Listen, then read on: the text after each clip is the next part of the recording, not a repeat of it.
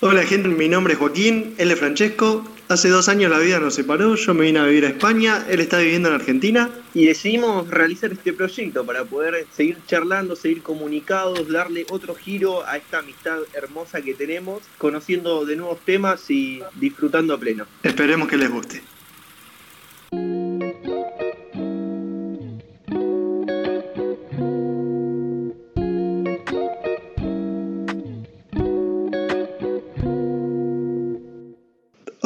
Gente, ¿cómo andan? Espero que todo muy bien. Eh, bueno, pasando una cuarentena tranquila, si están en cuarentena o si ya pueden salir un poquito más.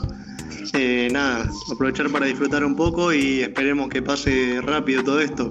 ¿Qué onda, Fran? ¿Cómo andas vos? Y acá andamos. Yo ya no estoy en cuarentena. Díganme lo que quieran. Salgo, disfruto un poco de la vida. Si me quieren denunciar, bueno, se pueden ir a juntar kiwis a Nueva Zelanda. Pero ya, ya no estoy más en esa cuarentena.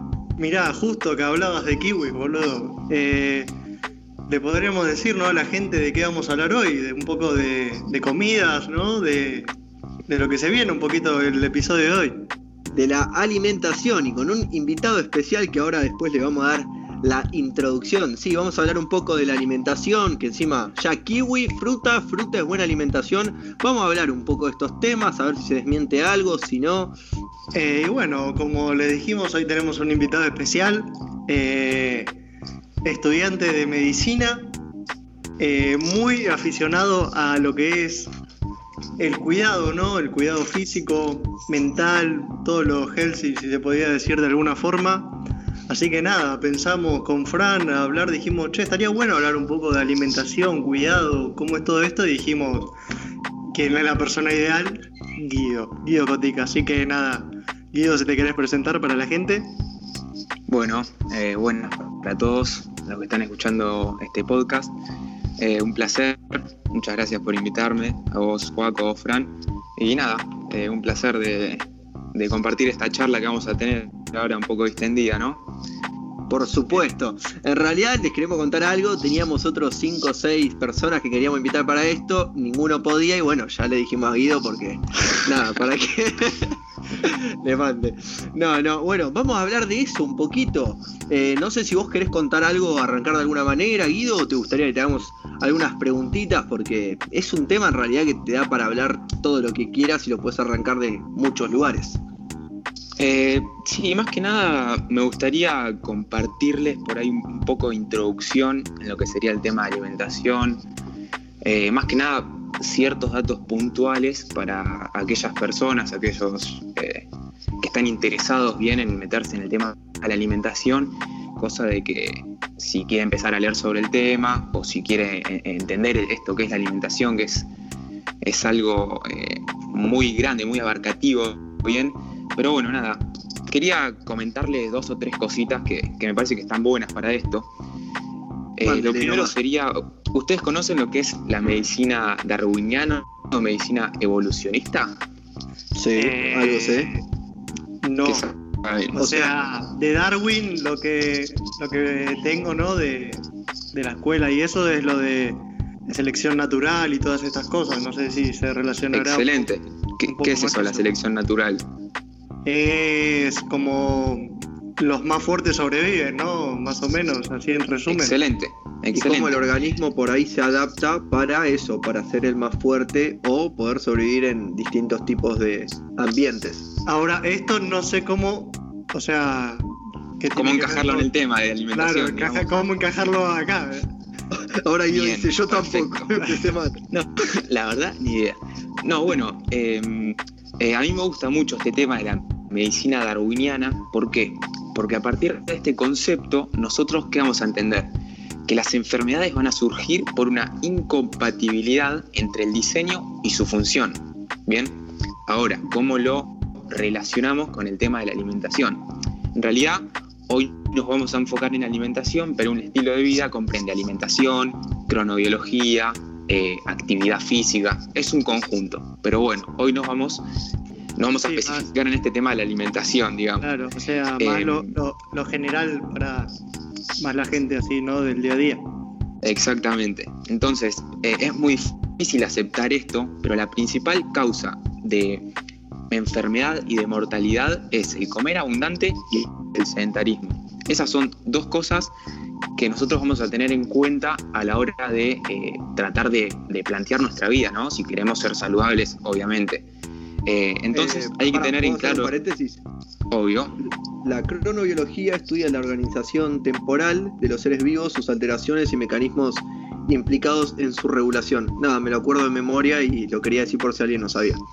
me parece muy bien. Bien, bien. Bueno, para, para cerrar eh, esto de la medicina darwiniana, digamos, nosotros tenemos que entender que nuestro organismo está diseñado a través de millones y millones de años de evolución eh, con el objetivo de, de presentar un nuestro mejor rendimiento, ¿bien? Entonces, nosotros estamos creados tal cual y como somos para, eh, como vivíamos hace millones de años. Nosotros tenemos los mismos genes que nuestros ancestros hace millones de años. Eso es lo que quiere decir la medicina darwiniana. ¿Bien? Bien. Entonces, ¿cuál, ¿cuál es el problema de ahora? El problema de ahora es que nosotros no vivimos como hace millones de años. Nosotros hace prácticamente 200 años, a través de la revolución industrial, a través de la agricultura y la ganadería, ¿qué pasó? Pasaron muchas cosas. Empezamos con el exceso de calorías. A ver, antes nuestros ancestros no tenían la comida de la alacena. No era que decían, a ver, hoy que quiero comer, hablo de la alacena. No, nuestros ancestros eh, tenían que hacer ejercicio y tenían eh, que, atravesar largos periodos de ayuno hasta encontrar y hasta cazar algo. Entonces, eh, nada, como para, ir iniciando en este tema de la alimentación, lo que quería que, que- que ustedes entiendan es esto, es que nosotros estamos diseñados para otro estilo de vida que hoy no lo estamos cumpliendo y por eso eh, tenemos tantas enfermedades como las que tenemos hoy en día que, que engloban a todo esto que sería el, el Perfecto. síndrome metabólico, digamos. A Pero ver, más que hola. nada eso sería como introducción. Sí, sí, bien, bien. Se entiende. Se entendió bastante bien. Va, yo por lo menos creo que la gente lo va a entender. Eh, para vos esto, ¿qué onda? ¿Qué, ¿Cómo se resolvería teniendo que hacer más? No sé, porque por lo que entiendo es que ahora nos movemos menos, ¿no? Entonces, ¿se resolvería entre más- haciendo más ejercicio o comiendo mejor o una combinación de ambas o cómo, cómo sería la, la solución, ¿no? Bueno, sí, es como te vuelvo a repetir, es una combinación. eh, obviamente, nuestro objetivo, va, por lo menos el que tengo yo, ¿no? Eh, Sí, sí. Es el de mejorar mi calidad de vida, mejorar mi salud, tratar de envejecer, porque no es no envejecer, tratar de envejecer de la mejor manera posible eh, en lo que, sí. que se pueda, digamos.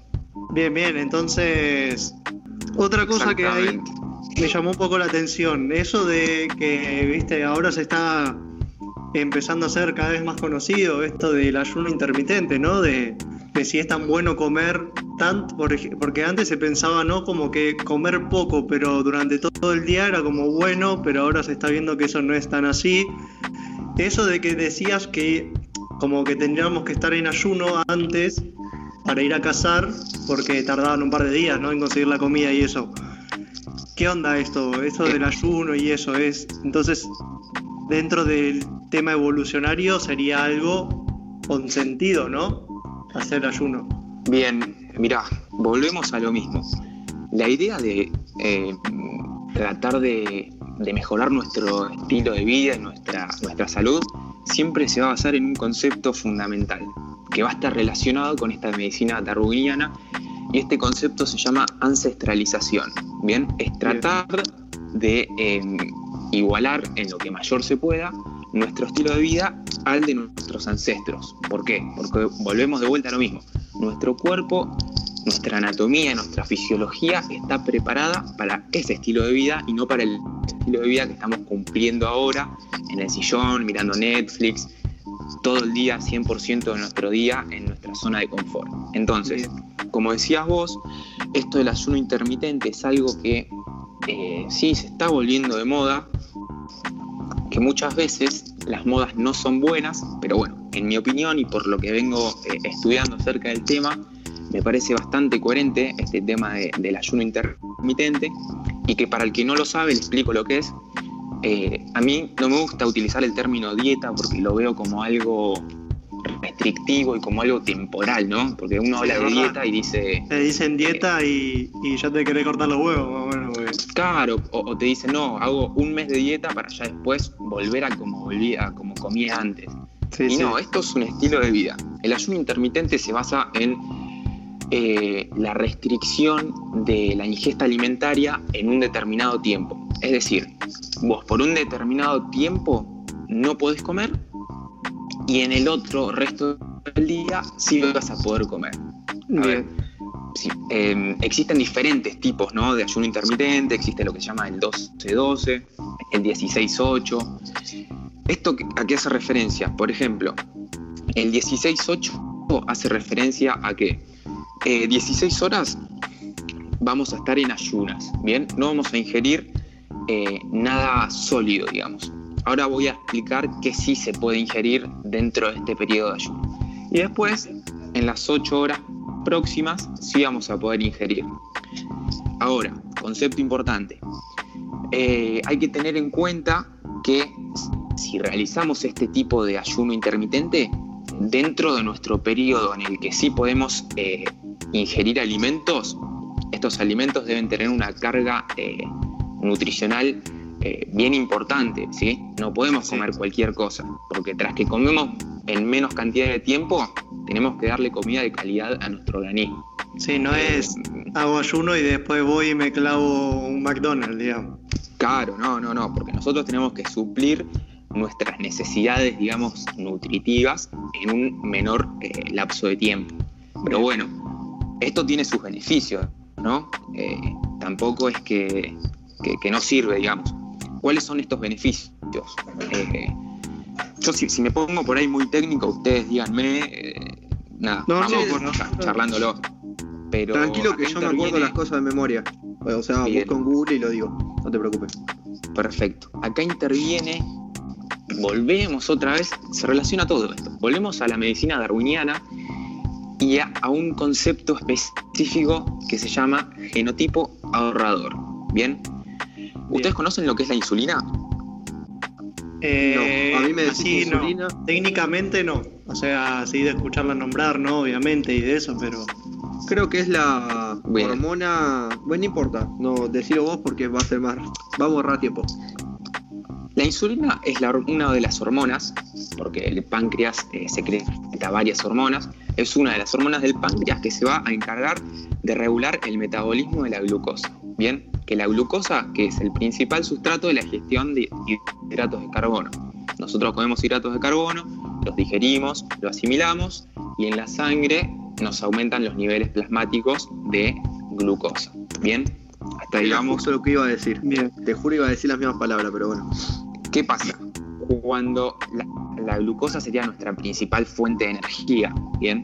Entonces, cuando existen picos, es decir, elevaciones de las concentraciones de glucosa en nuestra sangre, esta hormona, eh, que es la insulina, lo que va a hacer es, va a ser la llave de entrada de la glucosa a las células, porque no es saludable que tengamos mucha cantidad de glucosa en nuestra sangre porque genera un montón de tipos de alteraciones.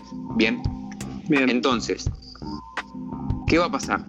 Cuando nosotros comemos, hoy me estabas preguntando sobre eh, si conviene comer pocas veces, eh, digo, si conviene comer muchas veces poca comida, ¿qué va a pasar? Vamos a generar muchos picos de insulina. Entonces, estos picos de insulina, junto con otros factores, bien, que es, más, es algo más complejo, va a generar que esta insulina pierda su función, bien, en esto que se conoce como insulinoresistencia y que después va a generar eh, diferentes alteraciones y puede llegar a terminar en diabetes, que es una de las enfermedades prevalentes hoy en día, ¿no? Entonces, ahora para explicar estos beneficios del ayuno intermitente, uno de los ayunos principalmente, uno de los beneficios eh, principalmente del ayuno intermitente es este, es el de darle descanso al páncreas y al tubo digestivo para que no se, se genere esta insulinoresistencia que estábamos hablando hoy. Bien. Bien, bien. Otro, ¿cuál va a ser? La de la síntesis de la hormona de crecimiento. Bien, esta es una hormona muy, interesante porque eh, todos todos pensaríamos que comiendo menos cantidad de tiempo, no sé, por ejemplo, al, al que le gusta ir al gimnasio y al que le gusta crecer, viste, muscularmente, Bien. eh, dice, no, yo no voy a hacer ayuno intermitente porque ¿qué? me voy a poner más flaco, voy a perder masa muscular. Y la verdad es que la ciencia demuestra Es lo que que ocurre todo lo contrario. A la cabeza, ¿no? Como Claro. menos, voy a bajar, supuestamente. Exactamente. ¿Y qué, qué pasa? Todo lo contrario, porque esta hormona de crecimiento es, eh, se encarga del anabolismo proteico. El, an- el anabolismo, digamos, es eh, la creación de sustancias, ¿bien? Entonces va a crear eh, músculo, por así decirlo. Y a su vez tiene un efecto anti-age. eh, nada, esto es algo a nivel más Estético. claro, no, pero actúa, digamos, a nivel molecular, con la telomerasa, un montón de, de- Sí, sí. de cosas más específicas, pero bueno, tiene efecto anti-age. Eh, otro de los efectos sería la lipólisis, es decir, que ayuda a bajar de peso, ayuda a utilizar las grasas en forma de energía. Y uno de los conceptos eh, que, a mí me parecen más importantes de este ayuno intermitente, eh, porque en realidad yo no, la verdad que no, lo hago para, hacer, para perder peso, yo lo hago para este concepto que voy a hablar ahora.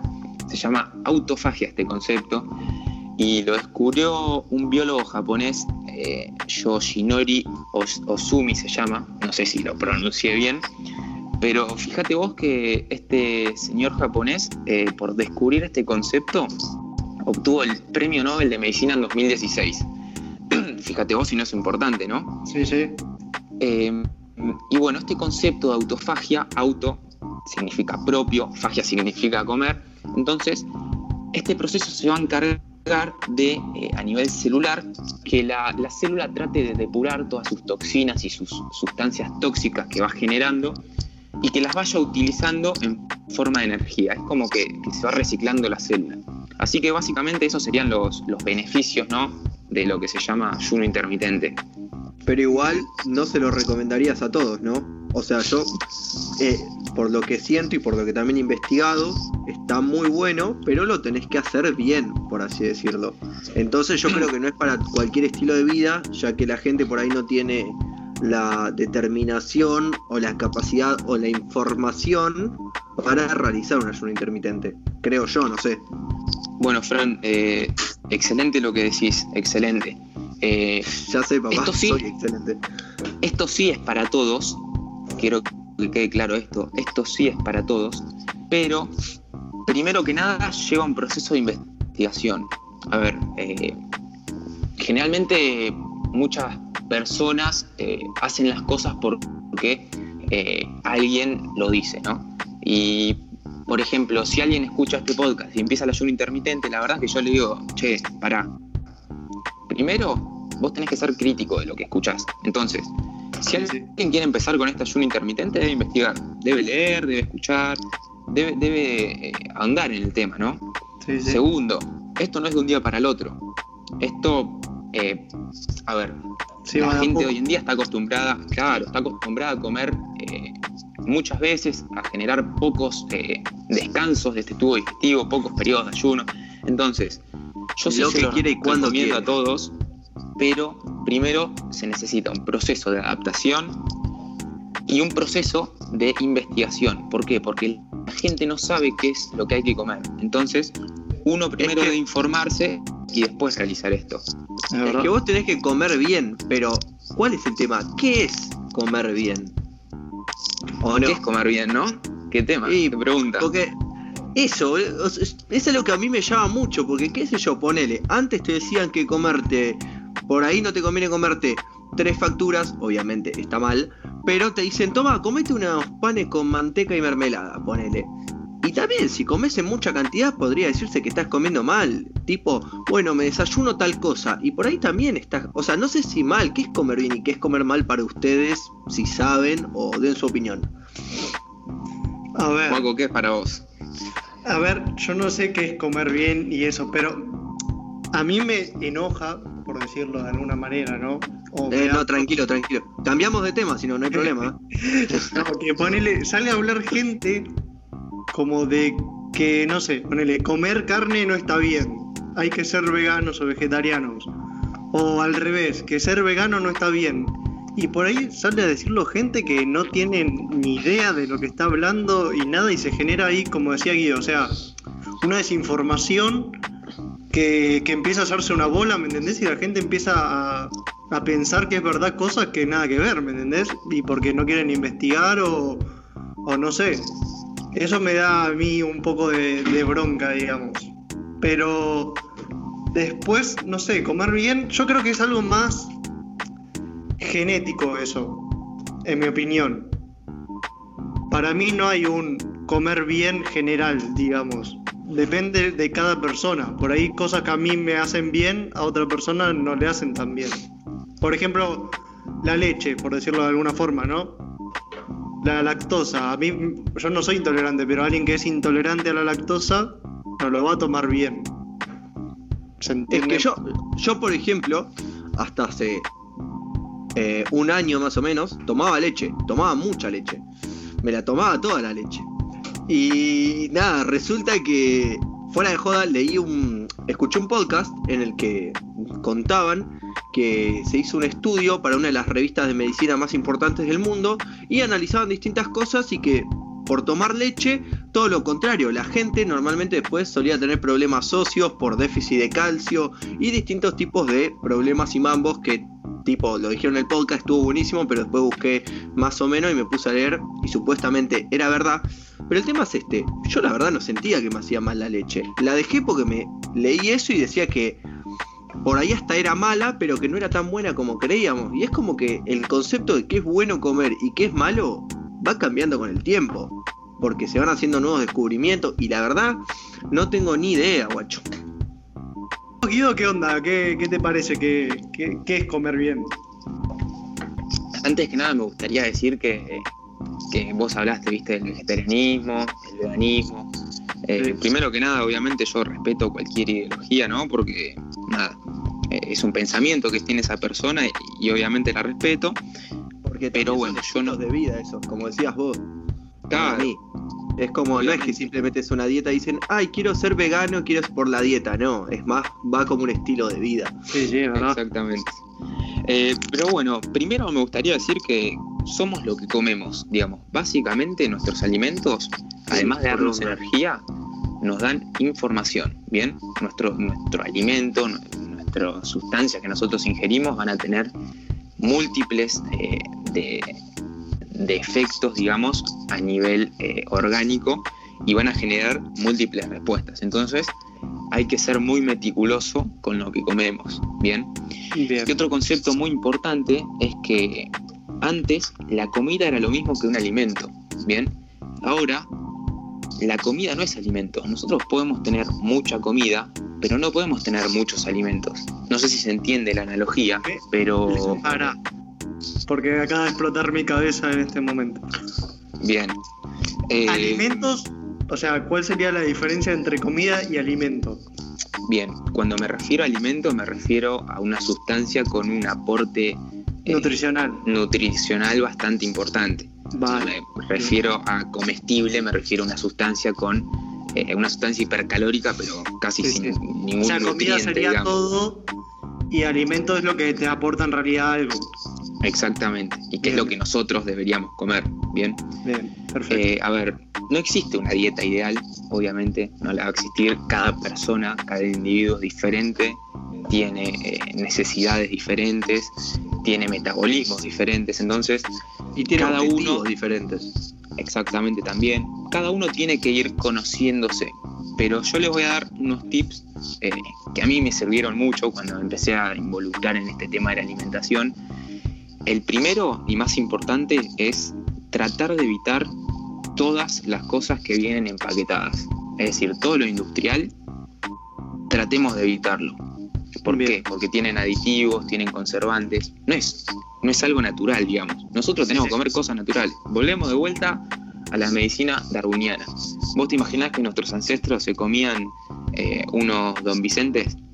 Sí, sí. no, porque no los tenían. Y bueno, nuestro cuerpo tampoco se creó para comernos Don Vicente. Entonces, primero, nada de, esas cosas eh, artificiales, digamos. Después, otro mito muy importante, eh, ¿para ustedes son buenas las grasas o son malas? Depende cuáles, o sea, tenés dos tipos. Muy bien, muy bien. La grasa es buena, obviamente depende de qué tipo. Y ahora nos vamos a meter en este tema.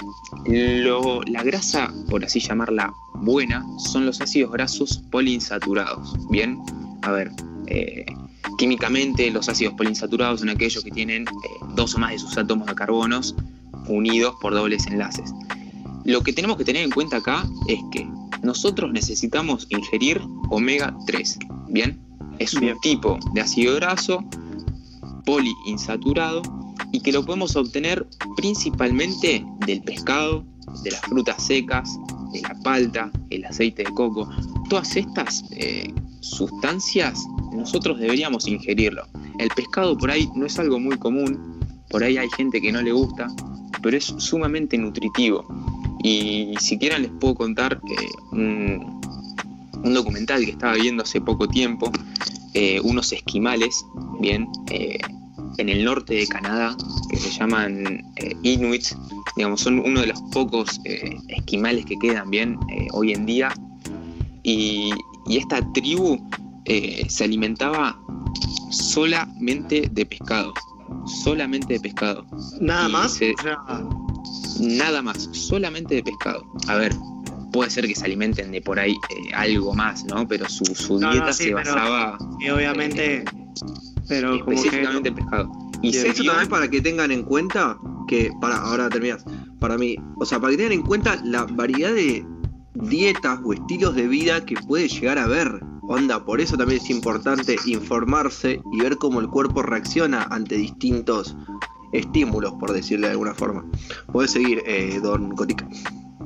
No, sí, no, quería decir algo ahí rapidito, que se vio que estas personas tenían un, eh, una casi ínfima prevalencia de enfermedades neoplásicas. Bien, eh, así que nada.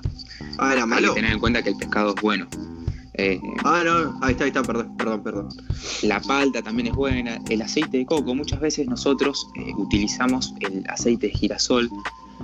Yo lo trataría de evitar el aceite de girasol y lo trataría de reemplazar por este aceite de coco que químicamente está preparado para soportar altas temperaturas. El aceite de girasol no está preparado para soportar, eh, no sé, generalmente nosotros por ahí freímos algo, ¿viste? Hacemos alguna preparación culinaria y la verdad es que lo podríamos reemplazar con este aceite de coco que es mucho más nutritivo. Eh, pero bueno, nada, eh, el aceite de coco es clave, o sea, no se te pega nada, pero no sé, ni, en pedo se pega. No, buenísimo. Y además pensá que estás comiendo algo saludable. pero bueno, nada, esos serían más o menos algunos tips bien, bien, para comer bien. Eh, Por eso es importante también para mí planificar, hoy que vos decías, el que se quiere introducir en el tema de la alimentación, yo creo que eso es algo a nivel general que todos deberían al menos plantearse para qué quiero comer realmente. Yo entiendo porque, como decías vos, podés tener distintos objetivos en cuanto a la alimentación, como crecer en masa muscular, pero aunque sea simplemente para llevar el día a día, investigar un poco, decir, bueno, yo quiero comer para llevar el día a día y así tener un estilo de vida un poco más saludable. Tipo, para volverse fit. O comer bien no es ser fit, Guido. Bueno, ese es un tema también, ¿no? quiero, quiero cerrar un, poco el tema anterior que me preguntaste vos, Juaco, una dieta ideal. Si bien no existe, el plato se debe basar principalmente en proteínas. Debe haber un amplio porcentaje también de estas grasas eh, que estábamos hablando hoy, por ahí un pescado, por ahí un, digo, un eh, un aceite de coco, eh, no sé, la yema de huevo es buena también, muchos viste que dicen que la yema es mala, la yema es buena, la yema es buena. Pero bueno, básicamente eso y los hidratos de carbono no son malos, bien, lo que son malos son las harinas refinadas. Entonces, comer hidratos de carbono de fibra, a ver, vegetales, frutas, eso es totalmente bueno. Eh, así que nada, ese sería un plato eh, básico, digamos, para 10 puntos para esto es saludable. Obvio, obvio. Soy fit. Bien. Eh, y vos, vos, Fran, me dijiste, claro, sí. Eso de, de no sé, muchos, viste, que por ahí te ven comer saludable y te dicen, ah, vos sos refit. No, la verdad que para mí eh, la salud y el fitness no, no van de la mano, no, son lo mismo. Eh, pero bueno, no sé qué piensan ustedes. A ver, yo, yo tuve un cambio, bueno, voy a hablar en lo personal, lo mío, ¿no? Que yo comía para el choto, o sea, comía para la mierda. Hace tres años, un, poco antes de venir para acá. Y cuando vine para acá, claro, por mi hermano, todo esto empezamos a cambiar también la comida y eso. Y una vez que te acostumbras a comer dentro de todo saludable, digamos, ¿viste? A empezar a dejar un poco al lado los fritos, no sé, cosas así. Te sentís bien. claro, y como que se te hace un hábito de que ya, no sé, ponerle yo ahora, como, me como un día, no sé, por ahí, salgo con, los, con amigos y eso, y como una hamburguesa o algo, digo, bueno, está bien, me como, pero ya, como que a los otros días no tengo ganas de seguir comiendo así, ¿me entendés? Chatarra, digo, che, pará. Es que, amigo, vos cuando viniste para acá, lo primero que hicimos fue ir a un lugar acá que hay en Mar del Plata, que también hay en muchos otros lugares, se llama Den Denis, que es un local de comida rápida. Y yo pidiéndome mi panchito con cheddar y panceta. Igual ahora estoy comiendo mejor, tranquilos. Pero, y vos te pediste la, la veggie, tipo una hamburguesa, creo que era de lenteja, y yo te miré como diciendo, ah, ¿qué hace? ¿Salamín? Es que Pero sí, no, es, como. Para eso.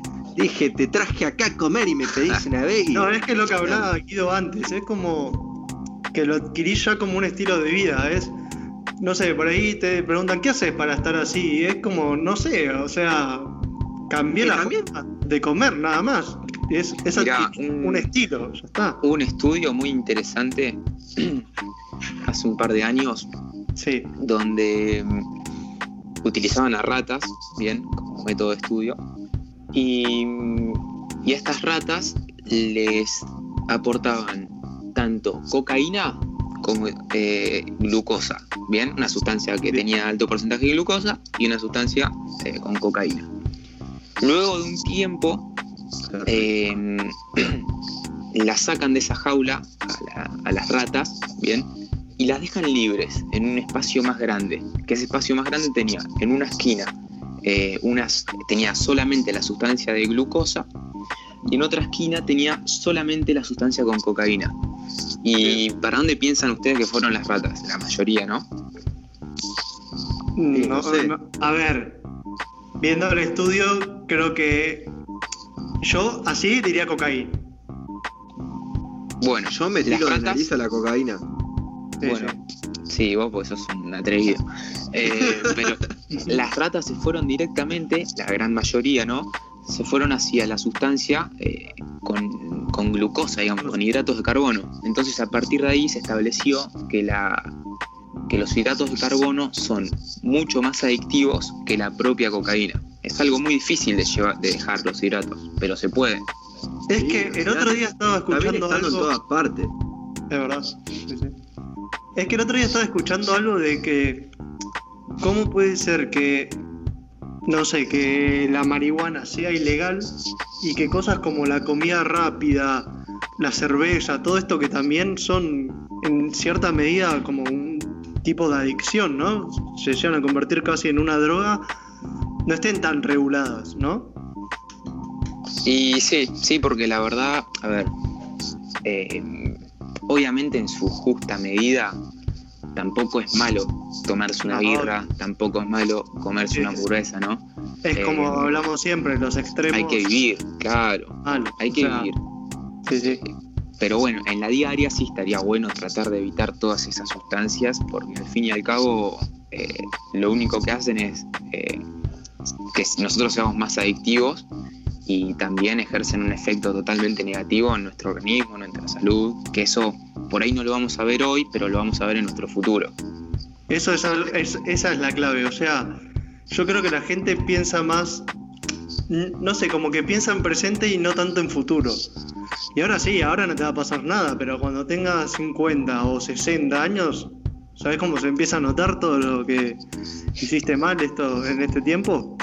Obviamente, igual ya se están viendo ahora eh, estos efectos. A ver, eh, hay obesidad infantil, eh, los, la edad de, comienzo de la diabetes está disminuyendo, o sea que se está viendo, volvemos otra vez a lo mismo, a partir de la revolución industrial, a partir de la agricultura, la ganadería, todo eso fue generando junto con el sedentarismo, junto con, no sé, el sillón, Netflix, todas esas cuestiones eh, nos afectan directamente nuestra salud y, hay que tratar de evitarlas, hay que tratar de evitarlas. Obviamente está bueno verse un capítulo de Netflix, pero salimos a correr un rato, un ratito, media hora.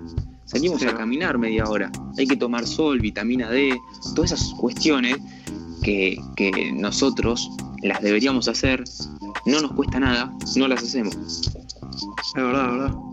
No, es que, qué sé yo, es como todo, siempre un equilibrio. Es lo que yo, o sea, hemos dicho en bastantes podcasts. Es como, podés comerte la hamburguesa, te podés tomar una birra, pero no lo podés hacer todos los días o cuatro veces a la semana. Es tener un equilibrio y darte unos gustos de vez en cuando. Que como decía también Juaco, por ahí, si empecé a comer más sano, que a mí me pasa a veces, cuando como mal, es como que tampoco lo disfruto tanto, pues ponele, paso de almorzar un día y tener energía para salir a andar en bici a querer estar tirado todo el día en la cama porque no te levantás y, y eso también te juega en la cabeza, te juega en todo. Porque sí, no, no, no estoy sirviendo para nada hoy, después de la triple hamburguesa. Es fundamental salir de la zona de confort. Siempre hay que tratar de salir de la zona de confort.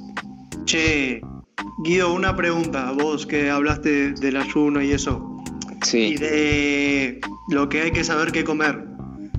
¿Qué, qué, o sea, vos, ¿qué comes? Ponele para tirarle más o menos una idea a la gente de lo que de lo que de algunas comidas ¿no? que se pueden comer cuando haces ayuno o para comer saludable, ¿no? Así como tu dieta, algunos platos así que son los más típicos, digamos.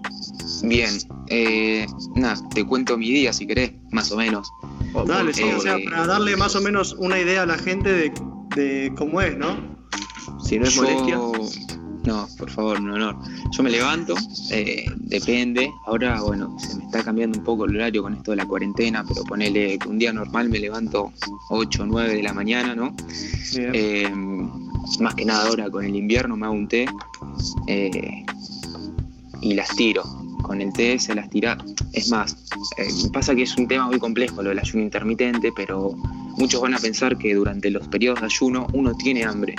Pero la verdad es que a partir de aproximadamente tres semanas hay una hormona que se llama grelina, que es la que eh, nuestro sistema nervioso nos hace pensar que tenemos hambre, que esa hormona como que disminuye mucho los niveles en los periodos de ayuno luego de estas tres semanas y por lo tanto no nos, no nos genera hambre. Es más, hay muchas veces que por ahí, eh, ahora voy a contar que por ahí ceno a las 8, 8 y media y es la una del mediodía y no tengo hambre porque mi cuerpo ya se está estabilizando a nivel hormonal eh, y, no me genera hambre. Entonces, generalmente me tomo dos tés a la mañana, ponele uno tipo 8 y media, el otro tipo 11 hay que tomar agua, hay que hidratarse, eso, es fundamental.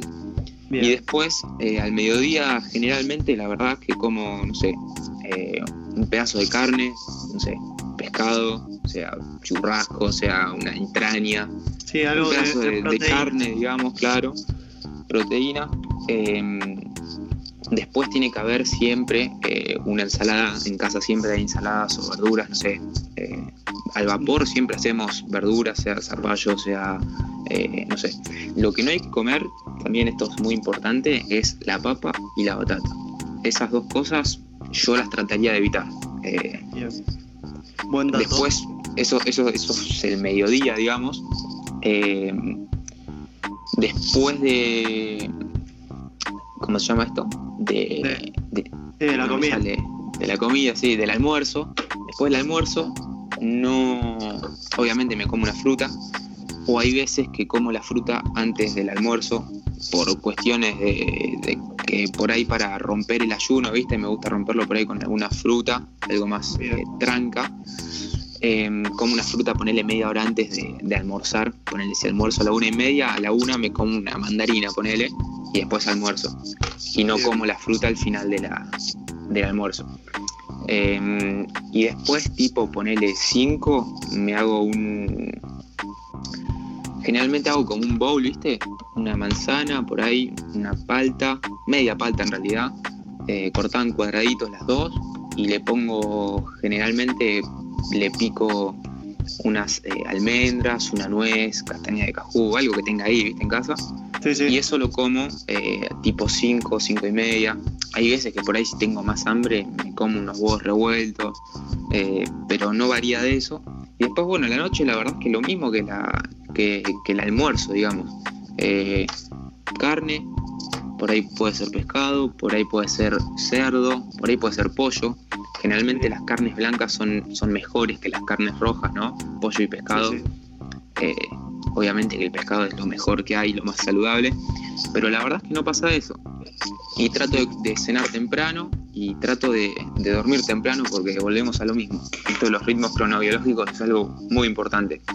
O sea que vos estás aprovechando más que nada cenar más o menos a una hora temprana y aprovechar el dormir para estirarlo un poco durante el mediodía y aguantar el ayuno hasta el mediodía, ¿no? Más o menos. Exactamente, exactamente sería eso. Eh, pero bueno, tampoco hablo de estirarlo porque no es algo que se sufre. No, sí, o sea, es si tenés hambre o no. Si no tenés hambre, lo Es un periodo de adaptación eso. Como hablabas hoy, es como que, como todo en la alimentación y en la vida, al principio es por ahí cuando más te cuesta y después como que te vas adaptando y decís, ya está, no era tan difícil. O inclusive lo empezás a disfrutar más, por así decirlo. No hay que, como decís vos, hay que salir de la zona de confort y no tenerle miedo a practicar o a probar cosas nuevas y no rendirse enseguida, para mí. Y, y, es esto que decías vos hoy, Juaco, de que por ahí no vas a notar los beneficios hoy en día. Eh, porque la verdad es que sí, muchos te van a decir que tenés más fuerza, que tenés... Yo la verdad que me siento igual que antes, eh, pero, pero sé que no estoy generando estos picos de insulina, sé que estoy generando menos desechos metabólicos a nivel celular, sé que no estoy generando esta inflamación subcrónica subclínica, perdón, eh, crónica que, se genera cuando comemos eh, muchos hidratos de carbono, muchas harinas. Todo eso yo lo sé, no lo veo, pero lo sé.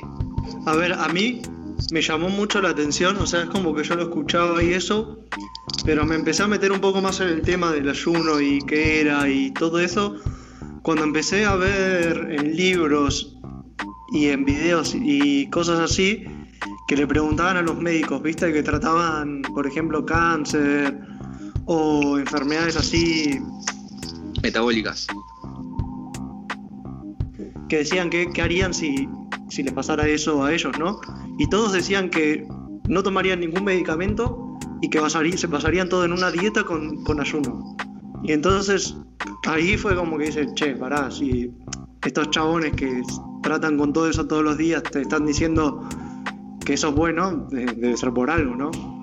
Bueno, pasa que hay, hay una controversia ahí. Eh, yo estudio medicina y no es que no esté a favor de los medicamentos, sino que, los, los, utilizaría, pero en, último recurso, digamos. Eh, en un primer momento, la medicina está diseñada, eh, está pensada prácticamente para reconocer una enfermedad y prescribir un medicamento. generalmente en la medicina no te enseñan este tipo, no, te enseñan a alimentarte bien, no te enseñan a que si viene un paciente, eh, enseñarle a, eh, no sé, esto que estamos hablando hoy, tratar de comer bien, tratar de que no sea sedentario, no, el médico está formado para que si vos estás sano, nos vemos el año que viene, no te trato de ayudar para que el año que viene te vea y que estés aún en un mejor estado de salud. No, y además te cura, te cura, tu estilo de vida es el tuyo, manejalo vos, yo te curo, estoy acá para curarte. Es un negocio la industria farmacológica también, es todo un tema. Además que ponele, por ahí te puede recomendar un medicamento, porque no sé, te duele algo, pero si el problema de raíz, por ejemplo, viene de la dieta, es como que sí, estás apaciguando ahí un poco, pero no estás cortando el problema. En millones de enfermedades pasa eso, en millones, en donde corrigiendo algunos criterios eh, a nivel de alimentación eh, se podría corregir la enfermedad y, no pasa esto. Pero es, que, es todo un tema. A mí cuando iba a la facu y teníamos, bueno, biología, anatomía, qué sé yo, que teníamos. Eh, a la escuela dije a la facu, estaban mis compañeros que eran más grandes y la profesora les decía, no, porque para el colesterol tenés estos medicamentos, pero lo mejor por ahí es dejar de tomar tanta cerveza, dejar de comer tanta carne, dejar de hacer determinado tipo de cosas. Y era como que se enojaban, decían, no, yo prefiero empastillarme para contrarrestar eh, los altos eh, estándares de colesterol en sangre antes que dejar la cerveza. Y vos decís, ¿qué son esos hábitos de vida? Yo entiendo que lo disfrutes, pero si sabes que es algo que te está matando, que te puede llegar a, dar un infarto, que te puede llegar a afectar tan fuerte en tu vida, mirá que, pero qué sé yo, ahí va en cada uno y en el estilo de vida que quieran. Sí, obvio. Pero eh, es todo un tema, sí, pero por ejemplo, yo escucho a un médico eh, nada, que está también metido en este tema, digamos, y, él en un, momento empezó a trabajar con pacientes infartados, ¿bien? Y en estos pacientes infartados, él había descubierto que eh, estaba bueno empezar a movilizar a estos pacientes muy poco tiempo, eh, digamos, posterior a, sufrir el infarto, ya que empiecen a hacer alguna actividad, ¿bien? Entonces, ¿qué le hacían este, este médico? A sus pacientes infartados, eh, no sé bien cómo es el tiempo, ¿no? Pero apenas estaban internados, les ponía una bicicleta en la camilla y les hacía empezar a, estimular, ¿no? Ese, ese cuerpo que empieza a actuar, que empieza a funcionar ese corazón nuevamente. Y, él notó que, que, la verdad es que estaba generando un sufrimiento en los pacientes. ¿Por qué? Porque ese paciente infartado por ahí tenía un amigo que se había infartado y que hizo el médico. Nada, le dio una pastilla y le dijo, toma, anda a tu casa. Y este médico, el que estoy hablando yo, quería no darle la pastilla y tratar de que vuelva a su función normal, claro, eh, a través del ejercicio. Pero volvemos a lo mismo, mm, la gente no quiere salir de su zona de confort y es un gran problema. Sí, verdad, verdad. Pero bueno, gente, Guido Cotic, le quiero agradecer por venir a decir estas boludeces que dijo acá. No le creí nada de lo que dijo usted. Nada, mentira, guacho. Realmente lo quisimos llamar porque eh, me gusta mucho cómo se informan todas las cosas que, que, que practica en su vida antes de hacerla, es una persona que, nada, eso, analiza, ve, piensa, eh, planifica y después se manda a realizar determinadas cosas y está muy bueno eso. Y además del punto de vista de la medicina, con todo lo que sabe, que sabe bastante, a mi parecer, por lo que me dice o me convence muy bien, nada, lo disfruto mucho escuchar y charlar con este muchacho. Bueno, el placer es mío. Eh, sí, ya sé nada, muchas gracias por, invitarme, ¿no? Y la verdad que es fantástico este, este podcast que están haciendo ustedes. La verdad que siempre los escucho y está muy bueno, muy divertido. Ah, sí, ¿cuál es el que más te gustó? Ah, no, mentira. Dale. ¿Y vos, Juaco, le querés decir algo? Eh, no, nada, también agradecerle a Guido. Eh, bueno, creo que la gente, si escucha el podcast, se va a dar cuenta de por qué lo invitamos, ¿no? Eh, es una persona que sabe mucho de, de esto. Y nada, también agradecerle a la gente si llegó hasta acá y, y nada, buenas vibras para todos y esperemos que volvamos a la normalidad cuando antes, ¿no? Que termine la cuarentena, por favor. Así es. Pero bueno. Vamos, que ya va a pasar. Un saludo para todos. Nos vemos, gente. ¿Eh? Callate. O sea, no, no había empezado a grabar todavía, tipo, se ah, empezó tarde. Ahora, vale.